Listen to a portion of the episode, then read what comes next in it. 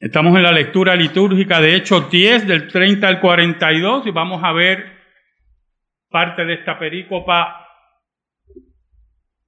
en esta mañana del Señor y, y ver el avance de la madurez de la iglesia en estos eventos que van poco a poco en el siglo primero creando hitos, marcas, para cambiar la historia del ser humano, para cambiar la historia del mundo, que se dan desde lo pequeño a lo grande, no en desórdenes, no en filosofías huecas, como dice el apóstol Pablo, sino en la verdad profunda del Evangelio.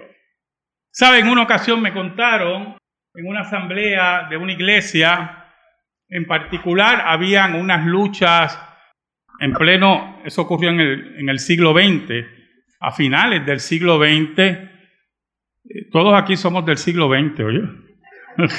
Así que no se me sorprenda mucho. Algún recién nacido que es del siglo XXI, pero todos aquí somos del siglo XX. Oiga, y en esa asamblea había una tensión por problemas raciales en esa asamblea eclesiástica. Y un hermano humilde, digo humildad, no por la sencillez de su ropa, porque usted puede estar muy sencillo en su vestimenta y su corazón lleno de orgullo, sino cómo él se expresa ante la asamblea. Y le dice, a mí me gustaría en algún momento que me invitaran a predicar a la iglesia de ciertos fulanos que habían en la asamblea, que no eran, no compartían su realidad étnica. Y entonces parte de esos fulanos se levantaron y pidieron una oración y digo fulano porque no me interesa identificar a nadie. Y la oración fue, Señor, enséñanos como le enseñaste a Pedro y a Cornelio.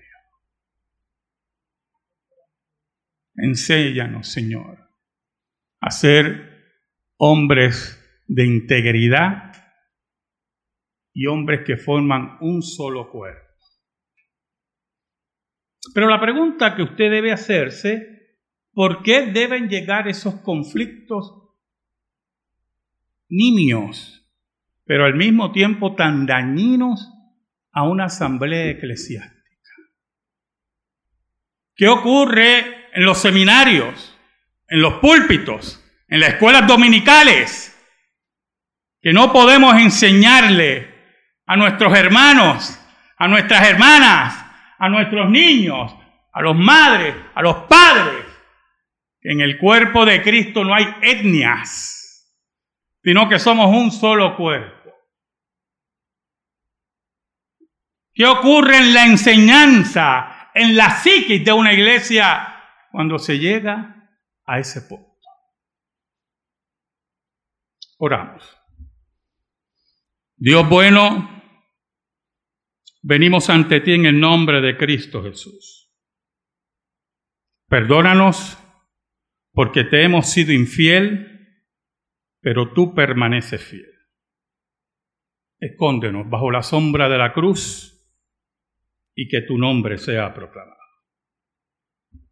Te lo pedimos, Señor, que llegues al corazón de tu pueblo. Pon corazón arrepentido que redarguya su vida, que fortalezca su vida espiritual y que conozcan que solamente en ti hay vida eterna y salvación. Por Cristo Jesús oramos. Amén. ¿Sabe, hermanos?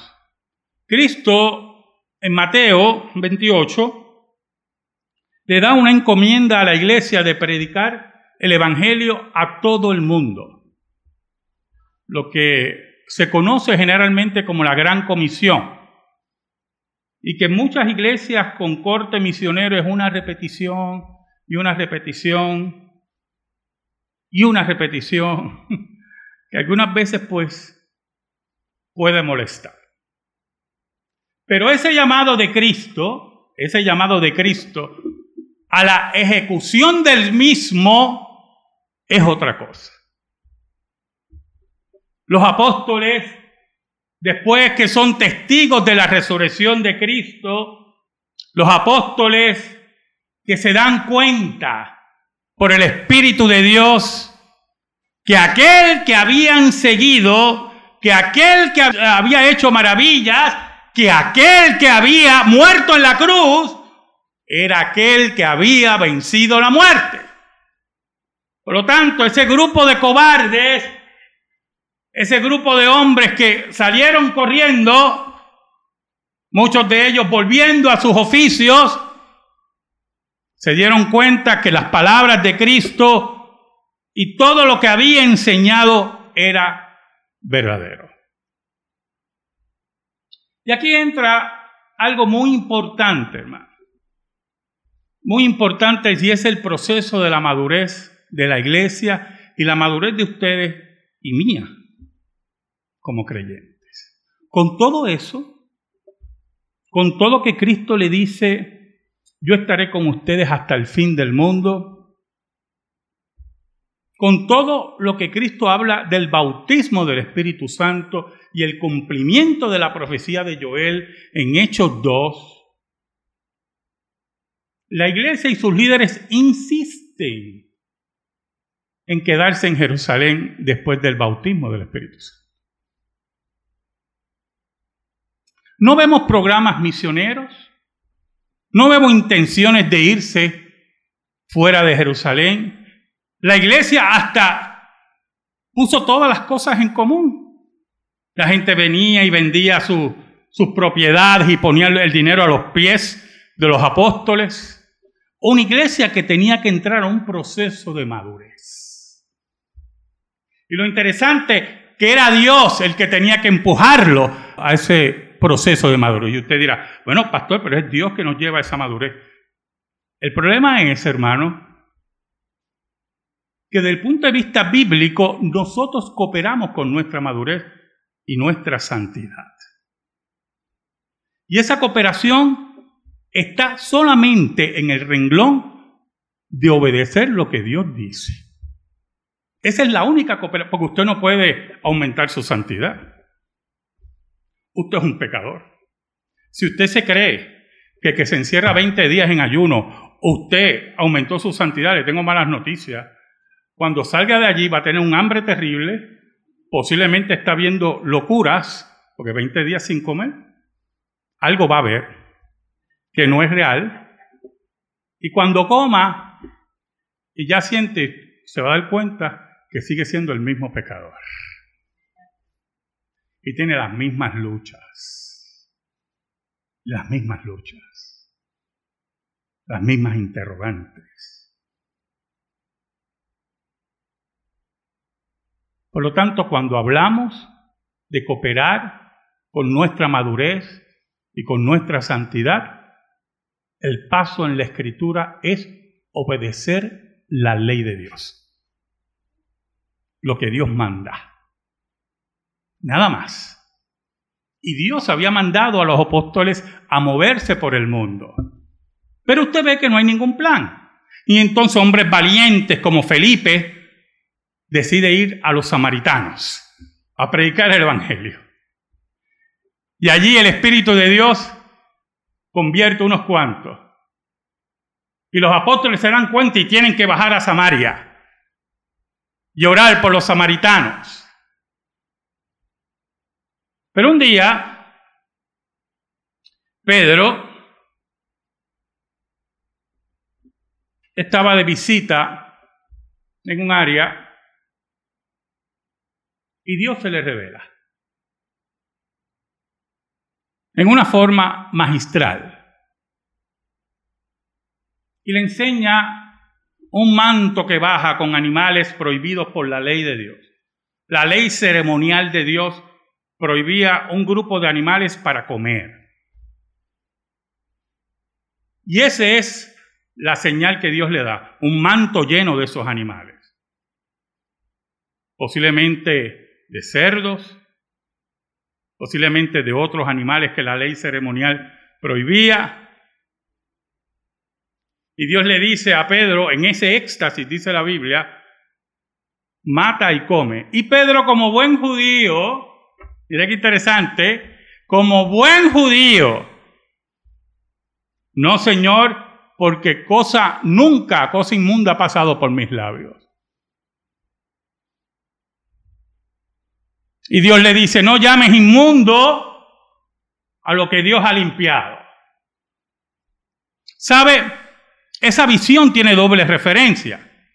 Número uno, que todos los, alimentos, todos los alimentos han sido declarados limpios para ser ingeridos, pero la otra referencia era la referencia que Pedro tenía que entender. Hay un hombre gentil que no pertenece a tu pueblo, ese pueblo que todavía tú te identificas, ese pueblo que todavía tú sigues sus dietas, ese pueblo que todavía tú honras, pues mira, ese al cual yo te voy a enviar no pertenece a tu pueblo. Y es importante que entiendas que van a venir a buscarte para que hables allí del Evangelio de Cristo, que le hable a los gentiles del Evangelio de Cristo. Cuando Pedro llega a la casa de Cornelio, Cornelio le explica también la visión que él tiene. Es interesante porque la Biblia habla de Cornelio como un hombre consagrado al Dios de Israel de una profunda, profunda convicción, de una religiosidad no cuestionada. Un hombre que buscaba a Dios, que estaba convencido que el Dios de Israel era el Dios verdadero. Y aquí entramos en algo muy importante del concepto del Dios verdadero, del Dios que habla Isaías en la lectura de la liturgia. Nosotros tenemos que entender que el Dios que nosotros servimos es el Dios verdadero y fuera de Él no hay otro Dios. Los dioses de la santería que vienen de África, los dioses de otras adoraciones, el Dios del Islam, todos son dioses falsos y muertos. Y cuando Cornelio oraba, oraba al Dios verdadero, al único que puede escuchar. Porque los dioses falsos no escuchan. Son de plata, son de madera, son de piedra. Hay que cargarlos, dicen los salmos, en forma burlona. Y también tenemos que evitar los testimonios. Y usted dirá, porque bueno, yo conozco un testimonio que se ha dado mucho a conocer en Puerto Rico. De un hombre que venía de una denominación muy conocida en Puerto Rico y tenía problemas profundos matrimoniales. Y él en su testimonio, un hombre que se, consideraba evangélico, él en su testimonio, en su desesperación, él decía que lloraba a Cristo, a Cristo, y el problema de mi matrimonio seguía. Él amaba profundamente a su esposa. Y en su desesperación, él concluye que Dios no lo está escuchando. Y decide en esa desesperación orarle a la Virgen María, a una muerta, porque los muertos no escuchan. ¿Sabe lo que ocurrió? Mira el testimonio que la gente brinca y salta cuando lo oye. No es broma. Y llorando a la Virgen María al minuto, según él, mi esposa tocó la puerta. Cristo no lo escuchó, pero la Virgen María lo escuchó. Entonces el problema que tenemos con ese testimonio, escuche bien, por eso es que nosotros nos atenemos a la escritura. Solo escritura. Porque si es por testimonio, usted tendrá que creer cualquier patraña que la gente se inventa. ¿Usted sabe cuál es el problema de ese testimonio? Que usted va donde esa persona y dice, no, perdóname. Los muertos no escuchan. ¿Qué él va a decir? Bueno, esa es mi experiencia. Sean malditas esas experiencias. Experiencias idolátricas contra el Dios verdadero. Cuando hablamos de Cornelio, hablamos de aquel que servía y oraba al Dios verdadero. El único que escucha es el Dios verdadero. Los santos muertos, los dioses de otras naciones están muertos. Y por eso, en esos actos de la predestinación de Dios, Él tiene una visión. En esta época del siglo I, donde ocurrían estas visiones. Ahora es interesante el versículo 31. Mire cómo dice. Y dijo, Cornelio, tu oración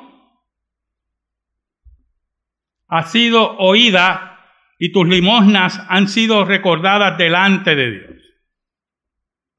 Mire qué interesante. ¿Qué oraba Cornelio? Que es la pregunta que usted debe hacerse que Dios le dice, tu oración ha sido escuchada.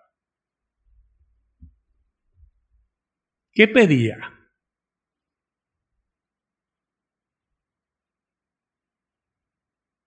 ¿Qué dice Santiago sobre la oración? Ustedes no reciben lo que piden porque piden para qué? Para sus deleites, para sus deseos mundanos, como el Evangelio de la Prosperidad, y todos esos charlatanes que nos rodean. No piden según la voluntad de Dios. Y usted va a recibir según la voluntad de Dios y lo que usted pide. ¿Qué pedía Cornelio que tenía que ver con que escuchara el Evangelio?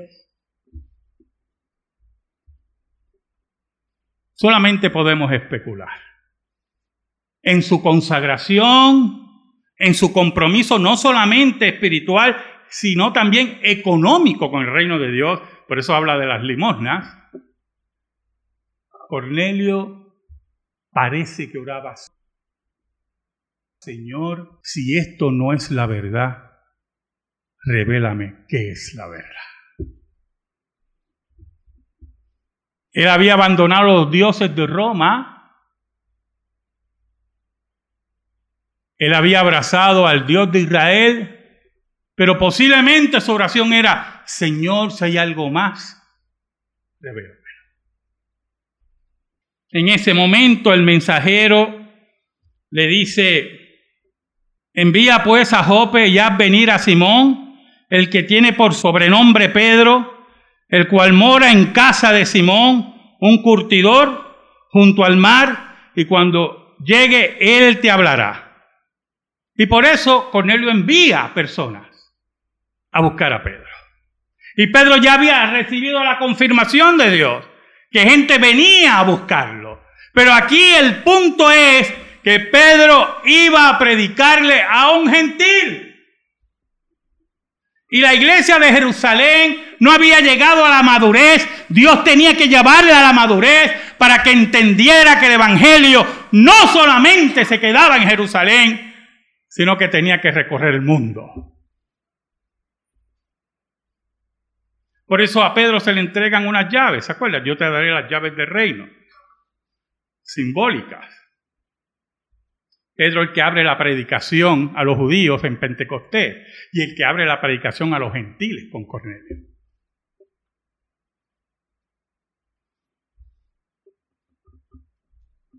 Entonces, mire, se reúnen en la casa. Es interesante porque dice la Biblia que Cornelio invitó a otros. Mire, vengan, vengan, para que escuchen a este judío. Él nos va a hablar del Evangelio. Cornelio se convirtió en un evangelizador. Lo que no estaba haciendo la iglesia, lo hace Cornelio. Lo que la iglesia tenía duda. Por eso que usted va a ver, y le adelanto eso, si usted sigue leyendo en el libro de los Hechos, cómo los judíos de Jerusalén, de la iglesia, le piden cuenta a Pedro por haberle predicado a un gentil. Mira qué interesante eso. La iglesia no está en la madurez todavía. Y le piden cuenta a Pedro, y Pedro tiene que explicar por qué ocurren todas estas cosas. El apóstol Pedro, el primer papa para algún, por favor. ¿Quién puede creer en esas tonterías?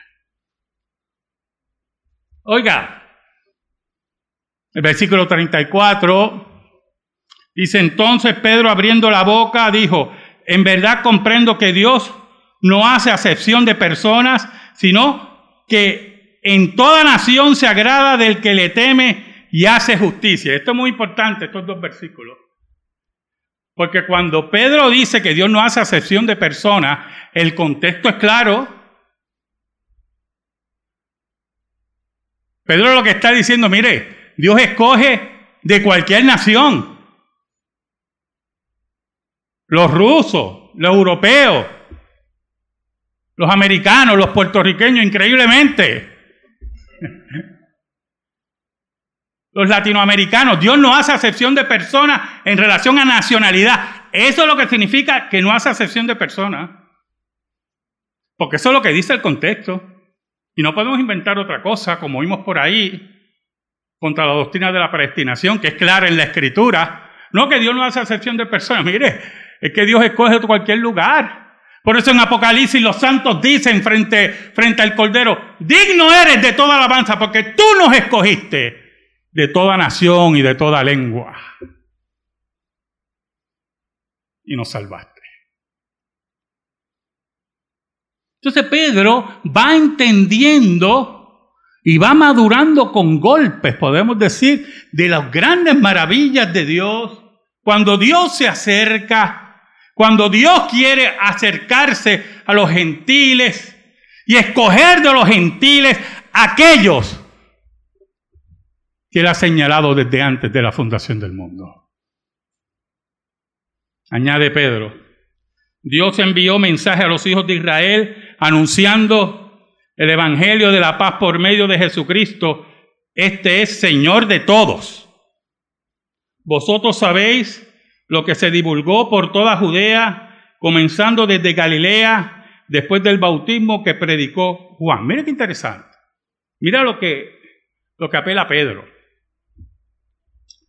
Pedro apela al testimonio de ellos. Cuando digo testimonio, prefiero que fueron testigos.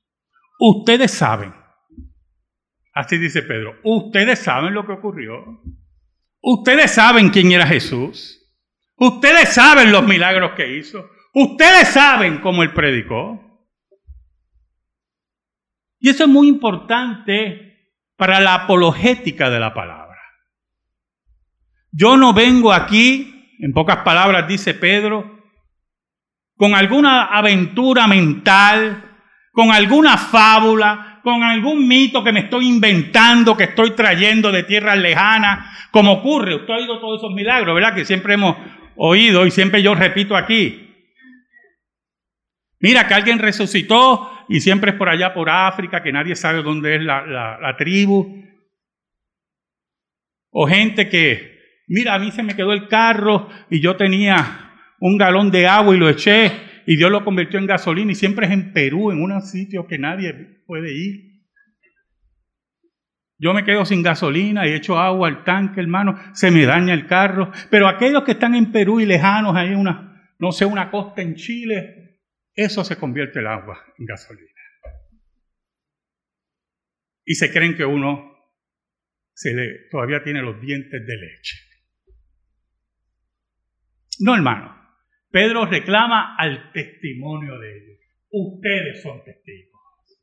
Ustedes son testigos de lo que hizo Jesús en medio de ustedes. Ustedes son testigos de los milagros. Ustedes son testigos del testimonio de Cristo, de la predicación de Cristo. Aquí yo no vengo a traer nada extraño. Aquí yo vengo a traer la realidad de la vida que ustedes experimentaron.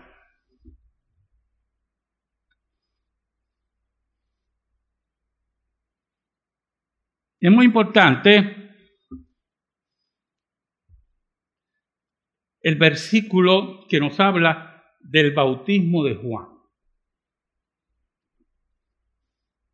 Versículo 37. Mire por qué es importante. Vosotros sabéis lo que se divulgó por toda la Judea, comenzando desde Galilea, después del bautismo que predicó Juan. Y usted dirá, ¿por qué es importante, pastor? Bueno, usted no ha oído personas por ahí hablando de la niñez de Jesús que Jesús cuando era niño jugaba con sus vecinitos, es una imagen, olvídese. Y entonces Jesús ponía a jugar con, con lodo y hacía la formación de un pajarito y le daba vida. Eso está en los libros apócrifos. Y entonces, usted ve que History Channel, que tiene lo de histórico, lo que yo tengo, hermano, de indio del Amazonas, le da validez a esa estupidez. Pero Pedro nos dice que después del bautismo de Juan fueron los testimonios, la predicación, los milagros de Jesús.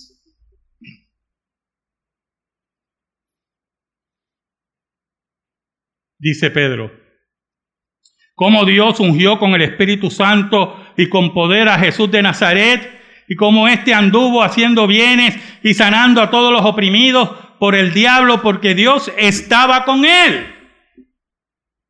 Y entonces Pedro hace una explicación, una dimensión del ministerio de Cristo, no solamente la predicación, no solamente, hermanos, el testimonio, no solamente los milagros, sino la verdadera guerra espiritual porque Cristo vino a acabar y deshacer las obras del diablo. Y la señal más grande de que el reino de Dios había sido inaugurado era la expulsión de demonios. Por eso Cristo le dice a los fariseos, si yo expulso los demonios por el Espíritu de Dios, el reino de Dios ha llegado a ustedes. Todo eso era el testimonio puro.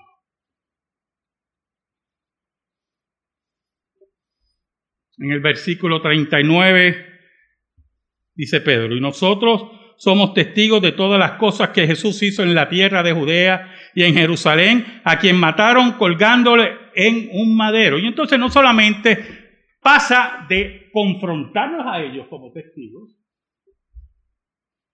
sino a declararse ellos testigos. Y ese término, desde el punto de vista jurídico romano, era muy importante.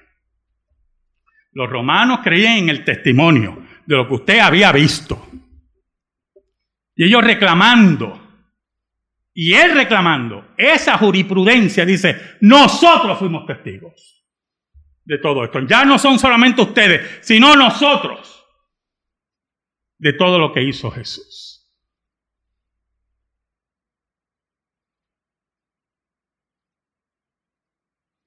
¿Sabe, hermano? En el versículo 40 está lo central del Evangelio de Cristo. La resurrección. A este levantó Dios al tercer día e hizo que se manifestase. Sin la resurrección de Cristo, nada valía. Pero es interesante porque tiene que usted pensarme en Cornelio lo que está escuchando Cornelio. Le están diciendo a Cornelio, ese Dios que tú has creído y has abrazado, quiero que sepas que se manifestó en Jesús como el Señor de todo lo creado, como dijo Pedro anteriormente. Esa oración que tú haces profundamente, esa oración que busca a Dios, se contesta en la persona de Jesús. Toda persona que busca a Dios hoy, si no abraza a Jesús, está buscando a un Dios falso. Porque el que no tiene al Hijo, no tiene el Padre, dice la Biblia. Toda búsqueda de Dios, toda pronunciación de Dios, en forma neutral, en forma de ganarse aplausos, es sobre el Dios falso que ellos creen. Aquí hay que abrazar a Jesús, al Cristo resucitado, al que venció la muerte y el que ascendió a los cielos. Y eso es lo que tenía que entender Cornelio. Por eso en el versículo 41 dice, no todo al pueblo, sino a los testigos que Dios había ordenado de antemano, a nosotros que comimos y bebimos con Él después que resucitó de los muertos. Es interesante la insistencia de Pedro en el testimonio. Se manifiesta a nosotros después que resucitó y comimos y bebimos con Él. Así que no estoy hablando de un fantasma, no estoy hablando de una idea, no estoy hablando de dioses esotéricos que tú sientas en tu corazón, esa manía de sentir en el corazón. Yo lo siento en el corazón, el corazón que es más engañoso que todas las cosas, dice la Biblia. Aquellos que todavía ven ángeles por ahí lo sienten en su corazón. Todas esas cosas engañosas no señalan a Jesús.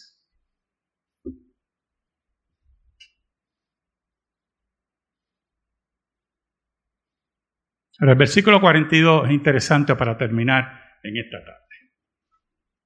Y nos mandó que predicásemos al pueblo y testificásemos que Él es el que Dios ha puesto por juez de vivos y muertos. Ahora, mira qué interesante.